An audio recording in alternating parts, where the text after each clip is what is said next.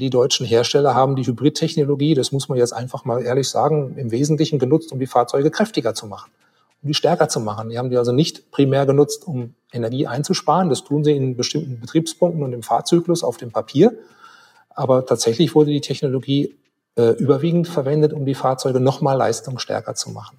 Wenn man sich den Durchschnittsverbrauch eines Autos in Deutschland anschaut, da gibt es Zahlen vom Verkehrsministerium, dann ist der in den letzten zehn Jahren überhaupt nicht mehr gesunken. Trotzdem wir ja mittlerweile einen Stand erreicht haben, was fast jedes Neufahrzeug hybridisiert ist. Im Gegenteil, wenn man diese Zahlen nimmt und die batterieelektrischen Fahrzeuge mal rausrechnet, die ja mit dem Kraftstoffverbrauch nichts zu tun haben, dann ist der Kraftstoffverbrauch pro Fahrzeug pro 100 Kilometer im Durchschnitt in Deutschland in den letzten zehn Jahren sogar gestiegen. Und wir liegen heute, halten Sie sich fest, bei einem Durchschnittsverbrauch, das sind keine Herstellerwerte, das sind Zahlen vom Verkehrsministerium, von 7,7 Litern auf 100 Kilometer. Wenn man unfairerweise die batterieelektrischen Fahrzeuge die Kilometer mit einrechnet, wenn man die fairerweise rausrechnet, und die Zahlen habe ich dann abgeleitet, die kommen nicht vom Verkehrsministerium, dann sind sie sogar bei 7,9 Litern. Also knapp 8 Liter auf 100 Kilometer. Da tut sich gar nichts mehr dran. Geladen. Der Batterie-Podcast mit Daniel Messling und Patrick Rosen.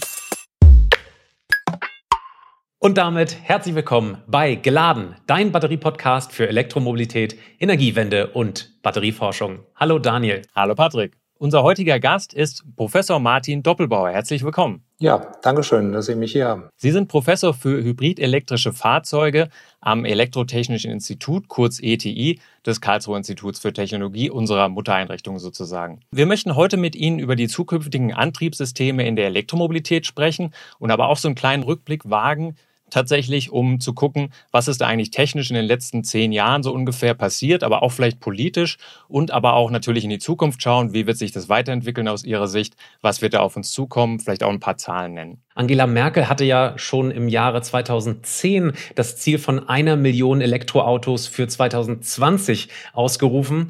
Das haben wir erst vor kurzem leider erreicht, dieses Ziel. Wo stehen wir denn derzeit? Und natürlich die Frage, geht Ihnen das, Herr Professor Doppelbauer, schnell genug? Ja, ich glaube, das Ziel, was da ausgerufen wurde, zehn Jahre früher, ich muss sagen, also so gut bin ich mit meinen Prognosen nicht. Wenn Sie die Plug-in-Hybride mitnehmen, dann haben wir 2021 das erreicht, also mit einem Jahr Verspätung, also zehn Prozent, sehr gute Prognose. Und wenn man jetzt die rein batterieelektrischen zählt, dann haben Sie recht, dann ist es Ende des letzten Jahres erreicht worden, also mit zwei Jahren Verspätung. Das geht mir ein bisschen langsam, das können Sie sich vorstellen. Ich würde mir wünschen, dass es schneller geht, auch äh, zugunsten unserer Umwelt. Ja, woran liegt's? Die Deutschen sind sehr kritisch. Ich meine, wir haben im Augenblick, glaube ich, wenn ich die Zahl richtig weiß, knapp 14 Prozent Marktanteil bei Neuverkaufen von rein äh, batterieelektrischen Fahrzeugen hier in Deutschland. Da gibt es natürlich Länder, da ist der Marktanteil wesentlich höher. Kommen wir sicher gleich noch drauf zu sprechen, unter anderem auch in China. Aber wir sind halt ein bisschen autoverliebt. Ne? Das Auto ist das Lieblingskind der Deutschen und die Deutschen können sich auch nicht vorstellen, dass Dinge besser werden, als sie es im Moment sind. Und sie kennen die Diskussion mit der Höchstgeschwindigkeit. Und das führt alles so ein bisschen dazu, dass wir ähm, da etwas zurückhaltender sind, ist so mein Eindruck. Ja, Sie haben es gerade schon erwähnt, China ist sehr, sehr viel in den Medien im Moment, ähm, weil dort tatsächlich sehr, sehr viel passiert im Elektromobilitätsbereich. Äh, ganz viele Unternehmen mehr oder weniger ähm, aus dem Boden gestampft wurden in den letzten Jahren und sich sehr, sehr schnell entwickelt haben. Aber auch in den USA natürlich Elektromobilität, großer Faktor durch natürlich allen voran Tesla. Ähm, wie sehen Sie das? Ist das nur unser Eindruck oder ist so in Deutschland deutsche Hersteller, ähm, hinken die so ziemlich hinterher im Moment auf dem Weltmarkt? Ähm, muss man ein bisschen differenzieren. Also wenn man in die USA guckt und nach Kalifornien guckt, da ist natürlich Elektromobilität ganz groß. Schaut man in die gesamten USA, sind die deutlich niedriger als wir in Deutschland. Also USA in Summe ist die Elektromobilität noch nicht sehr stark, was auch daran liegt, dass die Probleme haben mit, den, mit der Ladeinfrastruktur. Es gibt ein sehr gutes Netz, das ist das Tesla-Netz, ist ja bekannt. Und so ziemlich alle anderen Netze in den USA sind eine mittlere Katastrophe, sehr unzuverlässig. Das ist in Europa vollkommen anders. Wir haben hier in Zentraleuropa mindestens ein extrem gutes Netz und deswegen haben wir auch hier eine sehr hohe Verbreitung von Elektromobilität. China hatten Sie angesprochen. China ist, glaube ich, nochmal wieder was ganz anderes. Bei den Chinesen passieren viele Dinge gerade parallel. Zum einen von den Automobilherstellern, die sehen, dass sie mit Elektromobilität praktisch einen Cut haben, einen Schnitt haben, eine neue Technologie haben, die sie beherrschen können, weil sie von Anfang an mit dabei sind und die vielleicht auch nicht ganz so komplex ist wie die Verbrennungsmotortechnologie, mindestens auf der Hardware-Seite nicht so komplex ist. Und Elektronik und Software, das können die Chinesen schon ewig, das, das weiß man ja mittlerweile. Software fuchsen sie sich auch rein. Und die chinesischen Hersteller sehen sehr stark eine Chance, in diesen weltweiten Automobilmarkt einzusteigen mit Elektromobilität. Und mit keiner anderen Technologie geht das für die. Und das ist einer der Gründe, warum die das machen. Ein zweiter Faktor, der im Moment ähm, auftaucht, ist das Thema Politik. Die äh, chinesischen Großstädte sind in der Vergangenheit teilweise sehr dreckig gewesen. Da hat sich in den letzten zehn Jahren ganz, ganz viel getan. Sie sind heute viel sauberer. Ich war vor einigen Jahren in Shanghai und ich war auch schon vor 15 Jahren in Shanghai. Wenn Sie das vergleichen, das ist wie Tag und Nacht. Aber die lokalen Emissionen von Elektroautos und das Fehlen der lokalen Emissionen von Elektroautos hilft nochmal ganz enorm. Und in einigen Städten, zum Beispiel Shanghai, habe ich mir jetzt kürzlich im Gespräch noch mit einem chinesischen Assistenten sagen lassen, sehen Sie mittlerweile jedes zweite Auto elektrisch. Das ist aber in vielen Städten noch nicht der Fall. Und ein dritter Faktor, der jetzt langsam aber sicher kommt, und das hat man gesehen bei der Shanghai Motor Show, glaube ich, zum ersten Mal ganz deutlich, ist, dass die Chinesen so ein bisschen stolz auf ihre eigene Technologie entwickeln und so ein bisschen beginnen, das zu tun, was wir in Deutschland ja auch schon tun, nämlich Made in Germany, wir müssen deutsche Autos kaufen als Deutsche. Und die Chinesen fangen an, das Gleiche zu machen. Da ist jetzt plötzlich nicht mehr der Mercedes-Stern das Statussymbol, sondern ein Chinese kauft ein chinesisches Auto. Und dadurch, weil China ist der größte Automarkt im Moment der Welt, ähm, wird das natürlich für die deutschen Hersteller schwieriger. Eine Sache noch, weil Sie fragten, hängen die deutschen Hersteller hinterher? Technologisch definitiv überhaupt nicht. Also die, die deutschen Hersteller sind technologisch hervorragend aufgestellt. Können wir auch noch differenzieren, wenn Sie das gerne möchten. Aber technologisch hinken die überhaupt nicht hinterher. Ganz und gar nicht. Ja, gerne können Sie da noch mal in die Tiefe gehen. Äh, Sie haben es gesagt, auch die Deutschen sind natürlich total stolz auf ihre Verbrennermotoren, auf die Kolbentechnologie sozusagen. Ähm, so rückblickend äh, jetzt die letzten zehn Jahre verstehen wir das nicht so ganz, was da passiert ist. Sie haben gesagt, ähm, äh, eigentlich war schon sehr, sehr früh klar, dass die Elektromobilität kommen würde. Ähm, wir verstehen nicht, wir Deutschen, wir lieben ja die Autos. Insofern fragen wir uns, warum denn die deutschen großen Autobauer nicht schon viel früher auf die Elektromobilität gesetzt haben. Die haben dann sich eher beschäftigt mit irgendwelchen Abgas-Softwares äh, oder sowas. Und äh, da fragen wir uns bis heute, warum man das eigentlich verschlafen hat. Es war doch eigentlich schon vor zehn Jahren relativ klar, wohin die Reise geht, oder? Aber die Antwort ist relativ einfach zu geben. Ich habe ähm, auch einige Jahre in der Industrie gearbeitet und durfte auch diverse Management-Seminare mitmachen. Und ein Spruch, der mir in Erinnerung geblieben ist, das war, das größte Risiko für den zukünftigen Erfolg eines Unternehmens ist ein Erfolg in der Vergangenheit und im aktuellen Jetzt. Mit anderen Worten, wenn Sie Erfolg haben, und die deutsche Automobilindustrie hat ja unglaublich viel Geld verdient mit Verbrennern, die waren ja hinterher so billig zu produzieren, sind auch heute noch so billig zu produzieren, dass sie da wirklich äh, eine Gelddruckmaschine haben, dann möchten sie das Erfolgsmodell natürlich nicht verlassen. Und da müssen wir uns auch nichts vormachen, wenn sie auf eine neue Technologie gehen, egal welche. Dann haben sie Anfangsinvestitionen, die sehr hoch sind. Sie müssen das Ganze entwickeln. Sie machen natürlich Fehler, weil die Erfahrung fehlt. Sie müssen die Produktion einrichten. Sie müssen die Produktionsanlagen entwickeln. Das sind Qualitätsprobleme. Ich glaube, dass im Moment keiner der deutschen Hersteller viel Geld verdient mit der Elektromobilität, wenn überhaupt. Und ich weiß von diversen Zulieferern, zum Beispiel für elektrische Achsen, die bis heute noch überhaupt nichts verdient haben. Da muss man sich zu committen. Ähm, einige, oder ja, ich würde sagen, die meisten deutschen großen Automobile haben das inzwischen getan. Ähm, aber das braucht halt eben Zeit und das ist genau die Zeit, die Sie ansprechen. Sie haben gerade gesagt, dass wir Deutschen gar nicht so weit hinterher hinken. Sagen Sie doch mal, was sind denn äh, tatsächlich so die technologischen Assets, die wir anbieten können, auch für die Elektromobilität. Was äh, würden Sie denn einschätzen, wie die großen deutschen Autobauer so in zehn Jahren dastehen, wenn das gar nicht so schlimm ist alles? Na, es gibt ein großes Themenfeld, wo wir tatsächlich massiv hinterherhinken. Das ist ja jedem klar, der sich ein bisschen damit beschäftigt, ist das Thema Software. Ähm, wir fahren selber privat einen VW ID3 und das wollen wir jetzt nicht vertiefen. Also das ist eine echte Katastrophe.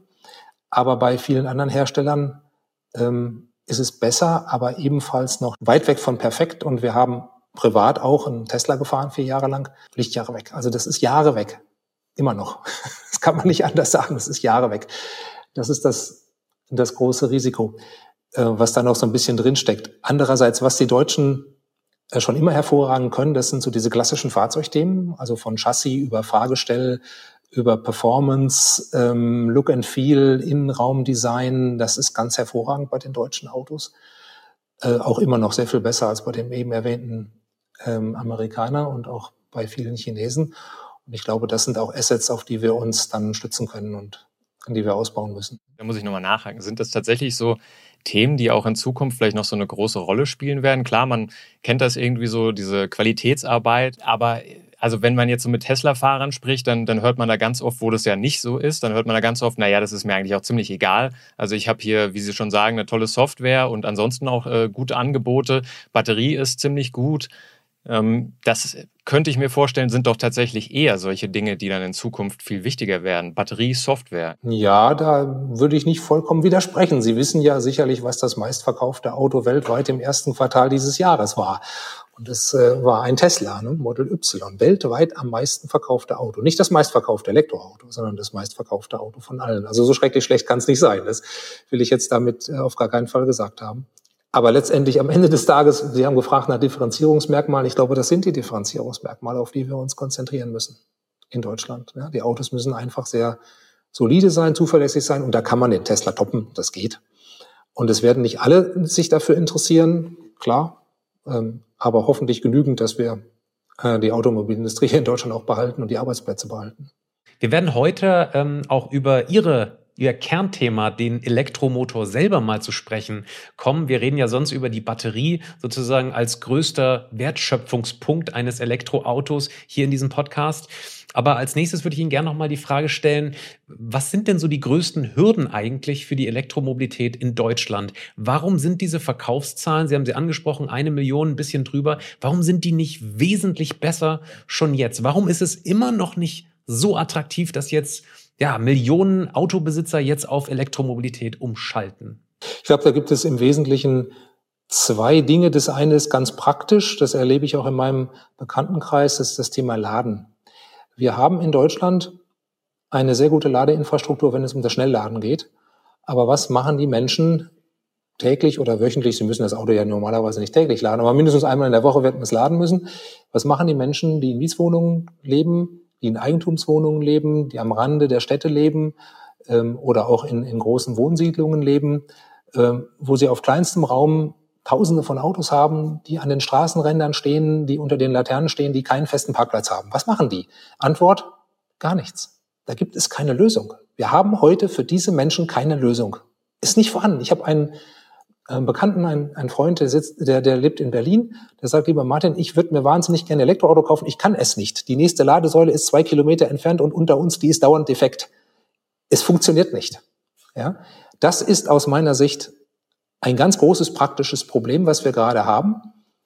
Ähm, wie bringen wir den vielen Menschen, die eben kein Eigenheim haben oder Doppelwohnhälfte oder sonst etwas und sich selber eine Wallbox installieren können, die ja kaum noch was kostet. Aber wie bringen wir den Menschen, die das eben nicht haben, das ist die Mehrzahl, äh, die Möglichkeit, einfach zu laden. Und ich sage ganz ehrlich, wenn Sie, wenn Sie sehr einfach laden können, wir können das privat erfreulicherweise, weil wir eine Wallbox haben, dann ist das Elektroauto fantastisch. Aber wenn Sie das nicht können, dann haben Sie wirklich keine Freude. So, und das Zweite ist, und das möchte ich auch ehrlicherweise sagen, wir haben in Deutschland sehr viel Zeit vergeudet durch Diskussionen und Konzentrationen und Gerede von Randthemen, von Themen, die technologisch überhaupt nicht reif sind, Wasserstoff, E-Fuels, die um Jahrzehnte technologisch hinterherhinken hinter der Elektromobilität und die so dargestellt wurden und immer noch teilweise werden, als ob das Alternativen seien. Und das sind sie nicht. Das sind sie heute nicht, das sind sie erkennbar auch in den nächsten 20 Jahren nicht und vielleicht werden sie das irgendwann in 50 Jahren sein, aber da können wir auch über Fusionsreaktoren sprechen. Die einzige Technologie, die wir heute haben im Pkw-Bereich, die massenmarkttauglich ist und eine Alternative ist zu Verbrennungsmotoren, sind batterieelektrische Fahrzeuge. Und darüber, das muss man halt auch mal ehrlich sagen, und ich sehe das auch immer im, öfter im Bekanntenkreise, dass Menschen sagen, ja, ich warte jetzt auf dies oder ich warte auf jenes. Dann äh, steigen wir doch beim äh, Thema Technologieoffenheit jetzt mal ein. Äh, auch hier im Podcast hatten wir einen äh, ja, Politiker, einen Fraktionsvorsitzender der FDP im baden-württembergischen Landtag. Ähm, der hat auch dieses Thema Technologieoffenheit immer gepredigt. Sie als Forscher müssten doch eigentlich diese Technologieoffenheit doch irgendwie begrüßen. Sie erinnern sich, wir haben so viel geredet über E-Fuels, über Wasserstoff und Batterieantriebe, dass man eigentlich äh, ja so ein bisschen den Eindruck kriegen könnte, dass das etwas Gutes ist und dass auch im Pkw durchaus E-Fuels ein Thema sein könnten, dass Wasserstoff ja irgendwie relevant ist, wenn nicht im Pkw, dann speziell im Lkw auf jeden Fall. Ähm, was sagen Sie denn zu diesem Thema Technologieoffenheit? Also zunächst mal stimme ich mit Ihnen 100,0%ig überein. Technologieoffenheit ist unheimlich wichtig, ist für uns Forscher total spannend. Ich weiß nicht, ob es bekannt ist. Ich habe ja noch eine Nebentätigkeit bei Fraunhofer beim Institut für chemische Technologien, leite da jetzt seit einem Jahr die Gruppe Neue Antriebssysteme und wir beschäftigen uns tatsächlich mit Wasserstoff und auch mit äh, E-Fuels dort, mit äh, E-Fuels weniger, aber mit Wasserstoffverbrennung und Brennstoffzellen. Das sind tatsächlich spannende Themen und ich glaube auch, die werden ihre Anwendung finden. Aber es gibt auch die andere Seite der Medaille. Ich war 15 Jahre lang in der Industrie und habe ähm, einen größeren Teil davon eine Entwicklungsabteilung geleitet. Und da lernen Sie, Technologieoffenheit brauchen Sie in der Vorentwicklungsphase. Und dann kommt aber der Punkt, wo Sie sich entscheiden müssen. Hm? Und keine Entscheidung ist das Allerschlechteste. Sie haben niemals alle Fakten bei der Hand. Also wenn der Punkt kommt, ich brauche mehr Informationen, dann werden Sie ja nie ähm, diesen Punkt überwinden. Aber ganz wichtig für den Unternehmenserfolg, und das gilt eben auch für eine Gesellschaft, ist, dass sie zu einem Zeitpunkt X sagen, ich entscheide mich jetzt, und dann werden alle Kräfte auf diese Entscheidung gebündelt, und dann macht man damit weiter und geht voran. Ich hatte es vorhin schon mal gesagt, Wasserstoff ist Jahrzehnte technologisch hinter der Batterietechnik zurück, ist heute überhaupt nicht reif für einen Massenmarkt und das, obwohl die Wasserstofftechnologie viel älter ist. Also da entwickelt man ja schon viel, viel länger dran als in den Lithium-Ionen-Akkus. Bei E-Fuels sehe ich das ähnlich. Und wenn man jetzt sagt, wir bleiben technologieoffen, dann heißt das am Ende des Tages, wir bündeln unsere Kräfte nicht. Wir konzentrieren unsere Kräfte nicht. Wir konzentrieren unsere Kräfte teilweise auf Technologien, die heute hier und jetzt millionenfach funktionieren, aber auch auf Technologien, die vielleicht mal irgendwann in 50 Jahren funktionieren könnten oder auch nicht. Das wissen wir nicht so genau. Und am Ende des Tages heißt das Technologienoffenheit für mich, und ich weiß, das ärgert die FDP, aber ich sage es trotzdem, ist Entscheidungsschwäche. Ja, ab einem bestimmten Punkt wird aus Technologieoffenheit Entscheidungsschwäche. Im Vorentwicklungsbereich muss man das haben, in der Forschung muss man das haben. Deswegen bin ich auch froh und glücklich, dass wir es dort haben. Aber in, einer, in einem Unternehmen, wenn es um Produktion geht, in einer Gesellschaft, wenn es um die Umsetzung geht, äh, brauche ich nicht. Und ganz äh, spezifisch jetzt zur Klärung, Sie meinen damit den Pkw-Bereich oder auch ja, den Lkw-Bereich? Ausdrücklich den Pkw-Bereich. Ähm, ich weiß nicht, ob wir noch bei dem Lastwagen im Lkw-Bereich sprechen. Das sieht schon anders aus. Wenn wir dann kommen zu Schiffen und Flugzeugen, es gibt Technologien, die funktionieren nicht mit der Batterie. Ja, machen wir das doch mal ganz konkret. Also gehen wir das doch mal durch. Sie haben gerade Lkw angesprochen, haben wir in diesem Podcast auch schon öfter gesprochen. Was prognostizieren Sie da? Wir haben vor ein, zwei Jahren eine Studie gemacht, eine sehr interessante Studie zum Thema ähm, LKWs. Und ganz zusammengefasst kurz, dabei ist im Wesentlichen rausgekommen, bei einschichtbetriebenen LKWs in Europa brauchen Sie nicht mehr zu diskutieren, ist die Batterie deutlich im Vorteil. Bei Zweischicht fängt es schon an, schwierig zu werden. Und die große Frage ist, wie kriegen wir das hin, dass LKWs, die im Dreischichtbetrieb laufen, äh, eben ihren Dienst erfüllen können. Das wird mit Batterien außerordentlich schwierig werden.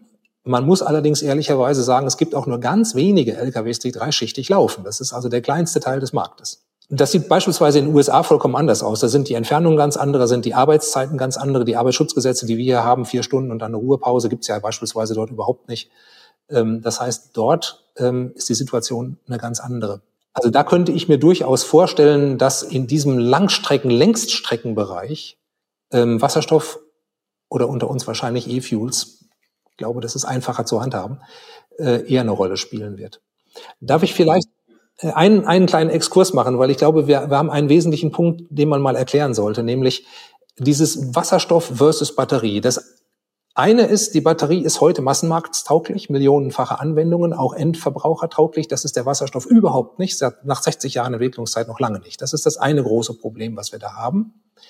Das andere große Thema ist das Thema Initiale Aufwendungen, initiale Kosten. Wasserstoff ist inhärent, alles, was diese Technologie betrifft, sehr teuer. Das macht vor allem dann in irgendeiner Weise Sinn, vielleicht in Zukunft im Moment noch gar nicht, wenn Sie sehr viel Betriebszeit haben. Also 24-7 Betrieb. Und das bedeutet automatisch, Wir kommen da in industrielle Anwendungen rein. Ob das eben ein dreischichtbetriebener LKW ist, ob das Stahlwerke sind, ob das ähm, Zementwerke sind, ob das die chemische Industrie ist, schon sind wir dabei. Nicht? Ob das Windparks sind, die dann Wasserstoff produzieren, das sind alles Anwendungen, die ich mir durchaus vorstellen kann. Das wird kommen, ja, weil wir auch da alternativlos sind. Aber so ein Auto, wissen Sie, was eine halbe Stunde am Tag fährt, im Durchschnitt, glaube ich, oder vielleicht ist es eine Stunde. Im Moment sowieso diskussionsfrei, aber auch in Zukunft, ich kann es mir überhaupt nicht vorstellen. Vor 20 Jahren kam man dann irgendwann auf die grandiose Idee ähm, zu sagen, wir kombinieren beide Welten, Verbrennermotor und den batterieelektrischen Antrieb. Die hybriden Elektrofahrzeuge sind entstanden. Können Sie da kurz nochmal einen historischen Überblick geben, wann und warum haben sich diese hybriden, ja meist SUVs eigentlich durchgesetzt in Deutschland? Ja, es gibt ja verschiedene Stufen von dieser Hybridisierung. Fängt an bei ganz wenig. Mildhybrid nennt man das, ähm, wo der Elektromotor nur ganz kleine Unterstützungsfunktionen leistet. Dann Fullhybrid, die kann man dann schon elektrisch fahren, aber nur so zwei, drei, vier Kilometer weit. Das ist der, der Prius, ein ganz bekanntes Beispiel für so einen Fullhybriden, auch ein sehr erfolgreiches Beispiel. Gibt seit etwa zehn Jahren. Bis hin zum Plug-in-Hybriden, der ja im Moment stark in der Diskussion steht bei dem also wirklich zwei gleichwertige Antriebstechnologien an Bord sind, wo man auch eine relativ große Batterie hat, die man von außen aufladen kann, wo man dann nennenswerte Strecken, je nach Fahrzeug 20 bis 60 Kilometer, ist so der typische Range, Batterie elektrisch fahren kann. Ich sage Ihnen ganz ehrlich, ich hatte anfangs auch relativ große Hoffnungen auf diese Technologie gesetzt, dass die zumindest beitragen kann, um ähm, Kraftstoff einzusparen. Ich war auch eine ganze Zeit lang unterwegs und habe gesagt, 48 Volt Hybride ist doch eine tolle Technologie. Der Aufwand ist vergleichsweise gering. Sie können aber relativ viel machen und also technologisch machen im Auto und ähm, können da Kraftstoffeinsparungen realisieren. Ja, und dann ist das passiert, was Sie auch schon angedeutet haben. Die deutschen Hersteller haben die Hybridtechnologie, das muss man jetzt einfach mal ehrlich sagen, im Wesentlichen genutzt, um die Fahrzeuge kräftiger zu machen die stärker zu machen. Die haben die also nicht primär genutzt, um Energie einzusparen. Das tun sie in bestimmten Betriebspunkten und im Fahrzyklus auf dem Papier. Aber tatsächlich wurde die Technologie äh, überwiegend verwendet, um die Fahrzeuge nochmal leistungsstärker zu machen. Wenn man sich den Durchschnittsverbrauch eines Autos in Deutschland anschaut, da gibt es Zahlen vom Verkehrsministerium, dann ist der in den letzten zehn Jahren überhaupt nicht mehr gesunken. Trotzdem wir ja mittlerweile einen Stand erreicht haben, was fast jedes Neufahrzeug hybridisiert ist. Im Gegenteil, wenn man diese Zahlen nimmt und die batterieelektrischen Fahrzeuge mal rausrechnet, die ja mit dem Kraftstoffverbrauch nichts zu tun haben, dann ist der Kraftstoffverbrauch pro Fahrzeug pro 100 Kilometer im Durchschnitt in Deutschland in den letzten zehn Jahren sogar gestiegen. Und wir liegen heute, halten Sie sich fest, bei einem Durchschnittsverbrauch, das sind keine Herstellerwerte, das sind Zahlen vom Verkehrsministerium, von 7,7 Litern auf 100 Kilometer wenn man unfairerweise die batterieelektrischen Fahrzeuge die Kilometer mit einrechnet, wenn man die fairerweise rausrechnet, und die Zahlen habe ich dann abgeleitet, die kommen nicht vom Verkehrsministerium, dann sind sie sogar bei 7,9 Litern. Die Benziner ein bisschen mehr, die Diesel ein bisschen weniger, aber das ist so der Mittelwert. Also knapp 8 Liter auf 100 Kilometer. Da tut sich gar nichts mehr dran. Geht eher noch auf. Also das ist ja wirklich erschreckend, was Sie gerade sagen. Dann stimmt das Bild ja doch, dass so ein äh, Hybrid-Elektroauto-Besitzer zum Teil die Ladekabel noch original verpackt im Kofferraum liegen hat. Äh, und dann ist es auch genauso unfair eigentlich, wenn uns die Leute schreiben, ah, die großen batterieelektrischen SUVs in der Zukunft, die dann aber 100% batteriebetrieben sind, dass die sozusagen in die gleiche Ecke getan werden der nicht nachhaltigen Fahrzeuge, oder? Das muss man äh, zweigeteilt beantworten. Also das, die erste Antwort ist diese Behauptung, dass bei Plug-in-Hybriden auf die Kabel original im Kofferraum liegen. Äh, die habe ich jetzt aus zwei völlig unterschiedlichen Richtungen, ich werde aber keinen Ross und Reiter nennen, logischerweise, äh, bestätigt bekommen. Sowohl von den Automobilherstellern, von einem großen Automobilhersteller habe ich das bestätigt bekommen, dass es häufig so ist. Und ich war in der letzten Woche bei einem Tier One Supplier, der sehr viele Firmenfahrzeuge hat. Und es sagte mir der Einkaufsleiter, ja, bei uns ist es auch so. In den Firmenwagen ungefähr die Hälfte die wir zurückkriegen an Plug-in-Hybriden, äh, liegen die Kabel unverpackt, äh, original verpackt im Kofferraum. Ich habe ja, äh, wie viele Leute, die sich mit Energieeffizienz beschäftigen, ein, sagen wir mal, persönliches Problem mit SUVs. SUVs sind Energievernichtungsmaschinen. Und das ist völlig egal, ob sie elektrisch fahren, ob sie mit Gas fahren, ob sie mit Batterie fahren, ob sie das Ding mit Fusionsreaktoren betreiben. Das sind Energievernichtungsmaschinen. Das muss man schlicht und ergreifend einfach mal so sagen. Wenn Sie einen großen SUV rechnen und den mal vergleichen. Ich habe das verglichen mit einem Porsche Taycan. Das ist jetzt auch nicht das kleinste und schwächste Auto auf diesem Planeten. Und das andere Fahrzeug war auch ein Fahrzeug von Porsche. Und sie fahren mit hoher Geschwindigkeit über die Autobahn. Das lieben wir Deutschen ja, sagen wir mal bei Tempo 200. Dann haben sie ganz entspannt bei dem SUV den doppelten Energieverbrauch verglichen mit einem genauso schnellen, genauso großen, aber im Profil viel kleineren, leichteren Auto. Das ist unabhängig von der Betriebsart. Nicht? Also das ist wirklich schlimm, kann man nicht anders sagen. Ja, sehr deutliche Worte. Liebes Publikum, schreiben Sie uns doch mal bitte in die Kommentare, was halten Sie denn dann von Hybrid-Elektroautos? Das würde uns sehr, sehr interessieren. Vielleicht haben Sie da eine ganz andere Meinung oder vielleicht fahren Sie auch ein und Ihr Kabel liegt nicht noch unverpackt im Kofferraum. Ähm, ja, kommen wir jetzt mal zum nächsten Thema, nämlich Ihrem Expertenthema, dem Elektromotor. Da haben wir peinlicherweise in diesem Podcast noch nie wirklich länger drüber gesprochen. Deswegen freuen wir uns jetzt umso mehr, dass Sie uns da vielleicht mal ein bisschen mehr Einblicke geben können. Klären Sie uns mal auf, wie funktioniert denn überhaupt so ein Elektromotor? Es gibt verschiedene Varianten. Ich gehe jetzt mal nur auf die ein, die in Elektroautos auch eingesetzt werden. Das sind alles Drehstrommotoren in unterschiedlichen Ausprägungen. Das heißt, ich habe erstmal einen Zylinder, das nennt man Stator, das ist dieses äußere Ding. Und da drin habe ich eine Walze, nennt man Rotor. Und dieser äußere Stator, der hat Spulen, also letztendlich Draht, gewickelten Draht. Der wird in irgendeiner Weise mit Strom durchflossen und der erzeugt ein Magnetfeld. Und dieses Magnetfeld, weil wir viele Spulen haben und der Wechselstrom durchgeht, das dreht sich. Das dreht sich immer rund, rund, rund, rund, rund. Und in der Mitte haben wir eben diese Walze, diesen Rotor. Auch da gibt es jetzt verschiedene Konstruktionsprinzipien, aber das einfachste ist, ich habe da Magnete draufgeklebt und dann passiert das, was jeder mindestens aus dem Schulunterricht kennt. Ähm, wenn ein Nordpol auf den Südpol trifft, dann mögen die sich sehr gerne, dann ziehen sie sich an und wenn außen diese Magnete, dieses Magnetfeld rotieren, dann rotiert der Rotor gleich mit und dann sind wir schon fertig. Das ist im Wesentlichen alles. Ja, schön zusammengefasst. Ähm, wir beschäftigen uns ja sehr viel mit den Wirkungsgraden von Batterien. Es gibt natürlich auch die Wirkungsgrade von Elektromotoren. Wenn Sie da mal sozusagen Verbrennermotor gegenüberstellen, äh, einen Elektromotor, was ist da festzustellen? Die ehrliche Antwort lautet, das ist nicht ganz einfach, weil das natürlich alles Kennfelder sind. Das heißt, wenn wir Wirkungsgrade anschauen, müssen wir über das Drehmoment und über die Drehzahl ein Kennfeld aufbauen. Äh, das wird jetzt hier viel zu weit führen. Wenn man da mal den Bestpunkt anschaut, der natürlich relativ singulär ist, und das ist beim Elektromotor so eine Ebene, die ist dann schon etwas größer, dann sind wir beim E-Antrieb, sagen wir mal so bei 95 Prozent. Das hängt von vielen Feinheiten ab. Das ist aber nur der Bestpunktwirkungsgrad vom Elektromotor an sich. Danach kommt ja dann noch das Getriebe, danach kommt oder davor kommt die Leistungselektronik. Und wenn man das Gesamtsystem betrachtet, liegt man so bei 85, 90 Prozent größenordnungsmäßig. Beim Verbrennungsmotor gilt Ähnliches. Auch da habe ich so ein Kennfeld. Und da kommt noch eine weitere Schwierigkeit hinzu, nämlich die Temperatur. Temperatur ist da wesentlich. Wenn ein Verbrennungsmotor, speziell bei den LKWs, Diesel im Bestpunkt läuft mit optimaler Temperatur, dann erreichen sie auch mal 40 Prozent. Allerdings schaffen sie das mit einem Pkw, der dann typischerweise auch in den kälteren Jahreszeiten gar nicht warm gefahren wird in der Stadt. Bei weitem nicht. Da kann man dann schon eher so um die 25 Prozent ansetzen. Sie können das auch ganz schön vergleichen, wenn man mal die Energieverbräuche betrachtet. Das kann man nämlich toll umrechnen. Ähm, ein Elektroantrieb, Elektroauto braucht, ich sage immer typisch 20 Kilowattstunden auf 100 Kilometer. Und wenn Sie ein kleineres Fahrzeug haben, gerade im Sommer, schaffen Sie auch wesentlich weniger. Aber ich nehme mal unseren Tesla, den wir vier Jahre lang gefahren sind. Da hatte ich tatsächlich über 80.000, knapp 80.000 Kilometer, 20,0 Kilowattstunden auf 100 Kilometer. Das entspricht der Energiemenge von zwei Litern Benzin. Und wenn wir jetzt rechnen, dass ein deutsches Auto im Durchschnitt knapp acht Liter Benzin oder Kraftstoff verbraucht, Benzin ein bisschen mehr, Diesel ein bisschen weniger, dann ist es also Faktor vier. Ne? Da sind wir genau da, was ich vorhin auch mit den Wirkungsgraden sagten, der Verbrenner so bei 85, 90 Prozent, äh, der, der Elektroantrieb, der Verbrenner so bei 20, 25 im Mittel, das ist auch Faktor vier. Das kommt also etwa hin.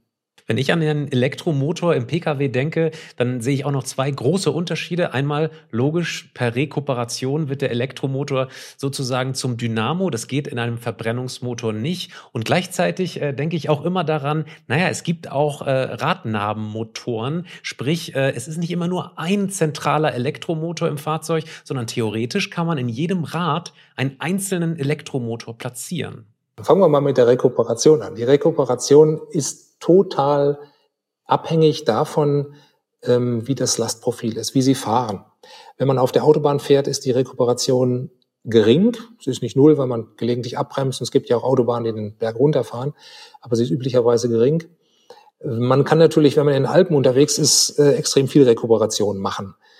Im Mittel nach unserer Erfahrung in Deutschland so 10 Prozent, 15 Prozent Reichweitenverlängerung schaffen sie durch Rekuperation, ganz grob.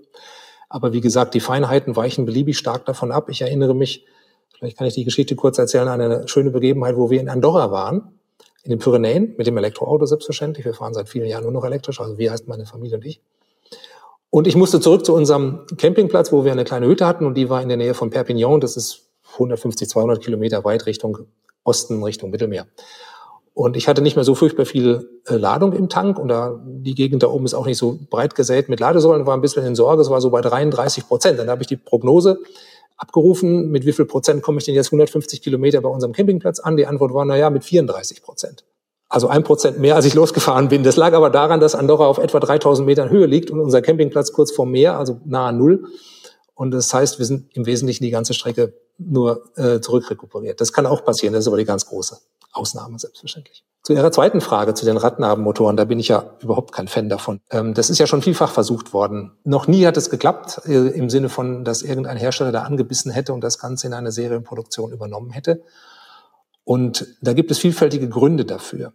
Zunächst mal, wir brauchen ja Leistung, damit das Auto sich bewegt, nicht? Bei SUVs ein bisschen mehr, bei anderen Autos ein bisschen weniger, aber wir brauchen Leistung. Leistung kriegt man, wer sich ein bisschen mit Technik beschäftigt, weiß das aus Drehmoment und Drehzahl. Also Drehmoment mal Winkelgeschwindigkeit ist Leistung. Wenn wir einen Verbrennungsmotor anschauen, dann macht er seine Leistung im Wesentlichen über das Drehmoment, über die Explosionen. Der erzeugt Kraft. Kraft ist Drehmoment. Aber Drehzahl ist schwierig, weil da müssen die Kolben rauf und runter und die Pleuel und das muss alles schwierig. Ne? Also möglichst viel Drehmoment, Kraft, wenig Drehzahl. Elektromotoren funktionieren genau andersherum. Wenn ich Drehmoment brauche, dann erzeuge, dann, dann muss ich dafür viel Strom einsetzen. Das ist die Lorenzkraft. Also am Ende des Tages Strom. Strom ist aber teuer, da brauche ich dicke Kabel, da brauche ich viel Leistungselektronik, Strom ist nicht schön. Drehzahl hingegen ist ganz einfach. Ein Elektromotor ist ja am Ende des Tages, hatte ich vorhin gesagt, eine Walze. Das ist alles. Ne? Und Ding können Sie drehen ähm, mit hohen Umfangsgeschwindigkeiten. Also wir sprechen da von 200 Metern pro Sekunde, teilweise noch viel mehr als das. Äh, Drehzahlen von 12, 15, 16, 18, 20.000. Wir haben hier bei uns am Institut einen Asynchronmotor mit einer Spitzendrehzahl von 30.000 Umdrehungen pro Minute gebaut. So, jetzt kommen wir auf die Radnabenmotoren. Radnabenmotoren heißen aber, dass die Drehzahl des Motors die Drehzahl des Rades ist. Jetzt je nachdem, wie schnell Sie fahren wollen, wie groß das Rad ist, ist das leicht unterschiedlich, aber Sie können bei einem Pkw davon ausgehen, dass die maximale Raddrehzahl bei Höchstgeschwindigkeit ungefähr bei 1500 Umdrehungen pro Minute liegt. Das ist zehnmal langsamer als ein typischer Elektromotor heute, der als Zentraleintrieb arbeitet. Und das kann man tatsächlich sogar relativ linear machen. Das bedeutet, dass der Motor in der Radnabe zehnmal größer sein muss. Das kriegen Sie natürlich in die eine Radnabe gar nicht rein, also müssen Sie in alle vier Radnabenmotoren setzen. Dann brauche ich aber auch viermal die Leistungselektronik. Diese vier Leistungselektroniken müssen sich intensiv miteinander unterhalten. Sie müssen zu jedem Motor Kabel hinziehen. Sie müssen Sensorkabel ziehen. Sie haben in jedem Motor eine Wasserkühlung. Das heißt, Sie brauchen auch noch einen Schlauch zu jedem Motor hin und zurück. Das macht keinen Spaß. Das wird unfassbar teuer und dann ist am Ende des Tages die Frage, was gewinnen Sie denn? Was gewinnen Sie? Sie gewinnen den Platz im Inneren des Autos, aber der Motor ist ja sowieso nur so groß. Die Klimaanlage brauchen Sie trotzdem. Die Leistungselektronik, die haben Sie jetzt viermal so groß gemacht, die brauchen Sie auch noch. Also am Ende des Tages, Sie gewinnen gar keinen Platz. Überhaupt nicht. Die ganzen Kabel, die Sie alle noch brauchen, Sie verlieren ja sogar noch Platz. Deswegen macht das auch keiner. Ja, jetzt ist es so, ähm, man hört ja immer wieder, Elektromotoren sind deutlich weniger komplex natürlich als die Verbrennermotoren. Ähm, aber man hat, wir haben auch schon gehört tatsächlich, äh, dass sie weniger anfällig sind. Ist das tatsächlich so? Das ist ähm, grundsätzlich so, wobei das grundsätzlich heißt, dass sie einen technologischen Reifegrad haben, der vergleichbar ist. Und da muss man, glaube ich, ehrlicherweise sagen, sind wir heute möglicherweise noch nicht ganz so weit, weil die Technologie natürlich noch sehr neu ist und weil die Hersteller auch noch vieles ausprobieren in den Entwicklungen und in der Produktion. Aber wenn wir mal langfristig schauen, in einigen Jahren, während das Ganze sich so ein bisschen der Staub sich gesetzt hat und die Produktion eingefahren ist und man hm, viel Erfahrung gesammelt hat, dann wird der Elektromotor deutlich, also nicht ein bisschen, viel langlebiger sein als ein Verbrenner. Das fängt schon damit an, dass sie keinen Ölwechsel brauchen. Ich hatte, wie gesagt, lange Jahre einen Tesla. Kennen Sie das Ölwechselintervall beim Tesla? Antwort, es gibt keins. Ja, man hat mal anfangs angefangen damit, dass man ähm, auch beim Tesla sagt, na ja, alle zwei Jahre musste er irgendwie zum Service. Und dann hat sich herausgestellt, da ist eigentlich nichts zu machen. Und dann kam irgendwann mal die Nachricht an alle Besitzer, wisst ihr was, wenn ihr was kaputt habt, fahrt ihr in eine Reparatur. Und wenn ihr nichts kaputt habt, fahrt ihr euer Auto. Und das ist es. Fertig. Das machen die deutschen Hersteller übrigens im Moment noch nicht. Also mit dem Volkswagen müssen sie brav alle zwei Jahre äh, in die Werkstatt.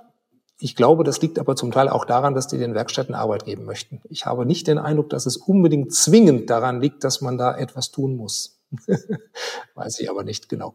Wir müssen aber im Namen unserer Zuhörerinnen und Zuhörer eine Frage stellen, und zwar die Materialfrage. Was für Materialien sind denn in einem Elektromotor verbaut? Da hört man immer, dass die seltenen Erden, die irgendwie der Batterie zugeschrieben werden, tatsächlich noch nicht überall aus diesem Motor rauszukriegen sind. Äh, was ist da der letzte Stand? Ja, das, diese Diskussion habe ich auch immer, aber ich glaube, wir sind uns einig, in Batterien sind keine seltenen Erden. Ähm, beim Elektromotor gibt es verschiedene Varianten. Ich hatte es vorhin schon mal gesagt, das sind heute in den Autos alles Drehstrommotoren, aber davon gibt es eben sozusagen drei Geschmacksrichtungen. Das ist der Drehstrommotor mit den Permanentmagneten und da sind die seltenen Erden drin. Es sind Drehstrommotoren mit elektrischen äh, Spulenerregungen, da sind sie nicht drin. Und es sind äh, Asynchronmotoren und da sind sie auch nicht drin. Was uns zur Frage bringt, was ist denn drin? Ein Elektromotor hat ganz viel Eisen, das ist eigentlich der Hauptbestandteil. Das ist dieses ganze Elektroblech. Das ist im Wesentlichen Eisen mit ein bisschen Silizium und Aluminium und Kupfer. Die Leitungen bestehen aus Kupfer. Das ist das Zweite. Dann brauchen wir noch verschiedene Kunststoffe. Wir müssen Isolationen machen, verschiedene Harze, ähm, ebenfalls zur Isolation. Das sind aber ähm, Werkstoffe, wo es eine Vielfalt gibt von Möglichkeiten und die auch in der Menge her vom Gesamtgewicht keine wesentliche Rolle spielen. Also im Wesentlichen ist es wirklich Aluminium für das Gehäuse, Eisen für das Blechpaket, Kupfer für die Wicklung. Wir schauen teilweise tatsächlich sogar schon auf Aluminiumwicklungen, so dass man also das Kupfer loswerden würde. Äh, das ist aber noch lange nicht so weit gediehen, dass das irgendwie seriennah wäre. Jetzt zum Thema seltene Erden. Was kann man machen? Also das Thema seltene Erden ist tatsächlich ein sehr kritisches. Ich glaube, das ist jedem bekannt, kommt aus im Wesentlichen einem Land. Es gibt Minen auch außerhalb von China, Australien, USA. Aber der, die meiste Produktion findet in China statt und auch nicht immer so umweltfreundlich und bewusst, wie wir uns das vorstellen. Und sie sind auch sehr teuer und es ist auch sehr politisch. Die Preise werden sehr stark politisch ähm, getrieben. Deswegen schauen Hersteller heute darauf, auf seltene Erden verzichten zu können. Das geht. Ganz klar, das geht. Wir können Asynchronmaschinen einsetzen. Beispiel der Daimler EQC, der Renault Twizy, die ersten Teslas ähm, die fahren alle mit Asynchronmaschinen. Der Audi e-tron GT55 heißt er, glaube ich, äh, fährt auch mit Asynchronmaschinen. Allerdings hat das einen klaren Nachteil und der klare Nachteil lautet, diese Maschine ist ein ganzes Stück größer als eine Maschine mit Permanentmagneten. Also sie tragen da mehr Gewicht durch die Gegend und er ist auch im Wirkungsgrad nicht ganz so gut. Mhm. Darf ich diese seltenen Erden mal nennen? Ich, äh, vielleicht können Sie da zur Klärung beitragen. Ähm, ich habe im Internet gefunden Cerium, Lanthan, Neodym, Terbium und Dysprosium. Sind die tatsächlich alle, alle verbaut in diesen äh, Magneten, die Sie genannt haben? Also wenn überhaupt in Spurenelementen. Das, was wir hauptsächlich brauchen, ist Neodym. Das ist der Hauptbestandteil, das ist ungefähr ein Drittel des Magneten ist Neodym. Und dann brauchen wir noch Dysprosium, allerdings in ungefähr Faktor 10 kleinerem Anteil das Dysprosium sorgt dafür, dass der Magnet temperaturbeständig ist.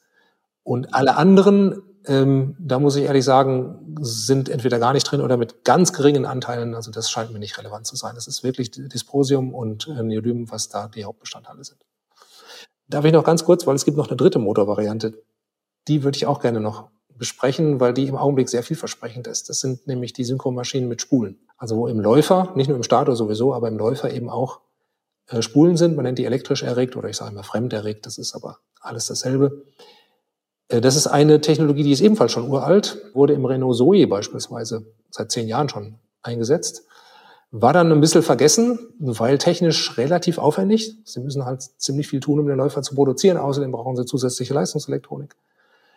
Aber die Technik hat eben den Vorteil, dass sie verspricht, einen sehr guten Wirkungsgrad zu haben. Und äh, wird beispielsweise heute im großen Stil von BMW eingesetzt. Und wir haben als Institut Kooperationen mit vielen großen deutschen Herstellern. Und ich kann Ihnen sicher sagen, es gucken gerade alle drauf. Also das Thema elektrisch erregte Synchronmaschinen ist ein Top-Thema. Um den Sack zuzumachen, wenn Sie High Performance wollen, und nur High Performance wollen, geht aber an der Permanentmagnetmaschine kein Weg dran vorbei. Also für Rennfahrzeuge würde ich sagen, wenn wir bei Permanentmagnet bleiben, aber die BMW-Autos, die leiden ja jetzt auch nicht unter einem Mangel an Leistung. Ganz im Gegenteil. Also da kann man auch auf elektrische Spulen gehen. Dann kommen wir jetzt zur vorletzten Frage. Die haben wir uns im Vorfeld dieses Podcasts gestellt. Es wird ja immer so gesagt, dass die Batterie das, äh, das wertvollste Element eines Elektrofahrzeugs ist. Sehr selten wird ehrlich gesagt auf den Elektromotor geschaut und gesagt, na ja, der ist ein, ein kleineres Asset. Warum ist das denn eigentlich so? Wir Deutschen sind doch eigentlich gerade bei der Konstruktion dieser Motoren auch sehr gut. Warum sind die denn im Vergleich zu den Batterien immer so unterbewertet? Weil die schon sehr gut sind. Die, die, die Qualität und der, die Performance von Elektromotoren, die ist so weit entwickelt und die Wirkungsgrade sind bereits so hoch, dass die Sprünge, die sie da in Zukunft machen können, nicht mehr so riesig sind.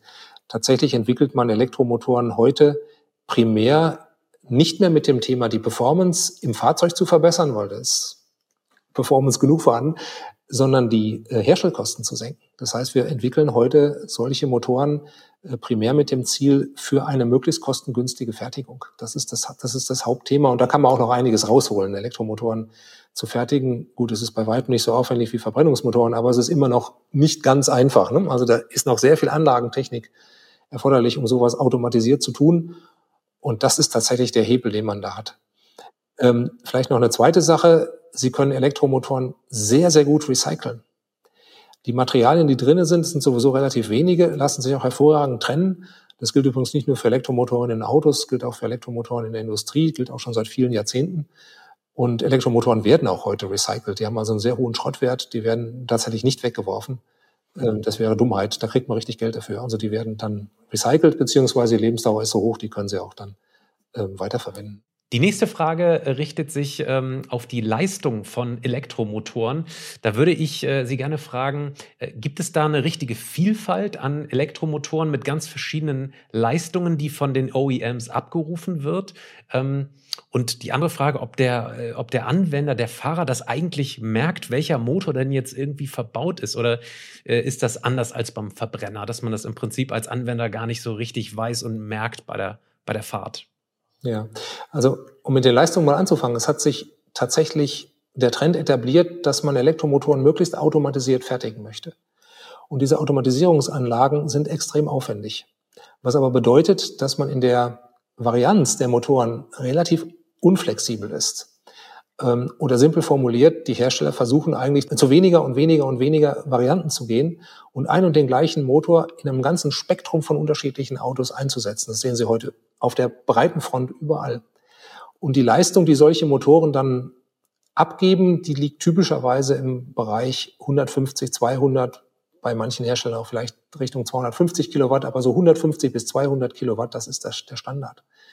Der Unterschied, der dann gemacht wird, der kommt tatsächlich über die Software. Das macht äh, ein Daimler so, da können Sie, mindestens in den USA ist es so, da können Sie dann höhere Leistung abonnieren. Der Tesla macht das so, wenn Sie sich den Performance kaufen, dann kriegen Sie das per Software freigeschaltet. Ich fahre mittlerweile einen Polestar 2, da ist es auch so, können Sie 1000 Euro auf den Tisch des Hauses legen, kriegen Sie noch leistungsfreigeschaltet. Das ist aber alles Software. Der Motor ist genau der gleiche, die Leistungselektronik ist genau der gleiche. Wenn Sie eine ID3 kaufen, eine ID4, ID5, alles der gleiche Motor. Ja? Also die Leistung ist da tatsächlich relativ uniform geworden. Die zweite Frage ist, ähm, merkt man eigentlich, in was für einem oder mit was für einem Motor man fährt? Wenn man einen Verbrenner fährt, ob man einen Diesel fährt, ob man einen Benziner fährt, ob man vier, sechs Zylinder fährt, vielleicht auch mal acht. Ich glaube, jemand, der ein bisschen autoaffin ist, der merkt das mit verbundenen Augen auf den ersten Kilometern. Das ist gar kein Problem. In einem Elektroauto merken Sie es nicht. Also ob Sie eine Asynchronmaschine fahren, eine Permanentmagnetmaschine, elektrisch erregte Maschine, das merken Sie überhaupt nicht. Haben Sie keine Chance. Das sind alles Themen, die von der Software sozusagen ausgebügelt werden, glattgezogen werden. Und das sind Themen, die sind sehr interessant für die Hersteller. Wo kriege ich meine Rohstoffe her? Wie baue ich diese Maschinen? Wie groß sind diese Maschinen? Was haben die für unterschiedliche Eigenschaften im Detail? Aber sobald dann der Umrichter und die Software drüber gelaufen ist, die äh, Straßenperformance ist praktisch gleich. Mhm. Dann kommen wir zur letzten Frage, knüpft sich da perfekt an. Sagen Sie doch mal, was kostet denn eigentlich nur der Elektromotor von einem Elektrofahrzeug? Jetzt weiß jeder ungefähr, was so ein Verbrenner kostet, was auch vielleicht der Motor kostet. Äh, vielleicht schätzen Sie jetzt mal da zu Hause, liebe Zuhörerinnen und Zuhörer. Die Frage ist, was kostet heutzutage ein Elektromotor? Die Frage ist einfach zu stellen, extrem schwer zu beantworten, weil erstens sind diese Zahlen alle geheim. Zweitens haben wir heute die Situation, dass die Zulieferer diese Motoren nach Zielpreisen anbieten, was aber nicht die Herstellkosten sind. Die Herstellkosten sind teilweise deutlich höher als die aktuell gezahlten Preise. Also das, was da an Kosten dahinter steckt, ist mehr als das, was gezahlt wird. Um eine konkrete Zahl zu nennen, ich würde sagen Größenordnung zwischen 500 und 1000 Euros da bewegt sich das heute für einen typischen Pkw-Antrieb, wenn wir so im Bereich 200 Kilowatt, 150 Kilowatt äh, uns aufhalten. Da so in dem Range ist das etwa. Herzlichen Dank für Ihre Zeit und für Ihre Einschätzung, Herr Professor Doppelbauer. Damit sind wir jetzt am Ende angekommen. Liebes Publikum, wenn Sie Fragen haben zu diesem Thema oder auch zu anderen Batteriethemen, dann schicken Sie uns doch wie immer eine E-Mail an patrick.rosen.kit.edu oder daniel.messling.kit.edu. Alles Gute, bis zum nächsten Mal. Tschüss. Geladen. Der Batterie-Podcast mit Daniel Messling und Patrick Rosen. Dieser Podcast wird produziert vom Helmholtz-Institut Ulm, dem Exzellenzcluster Polis und Celeste, dem Center for Electrochemical Energy Storage Ulm und Karlsruhe, einer Forschungsplattform des Karlsruher Instituts für Technologie und der Universität Ulm. Außerdem unterstützen diesen Podcast das Zentrum für Sonnenenergie und Wasserstoffforschung Baden-Württemberg und das Deutsche Zentrum für Luft- und Raumfahrt.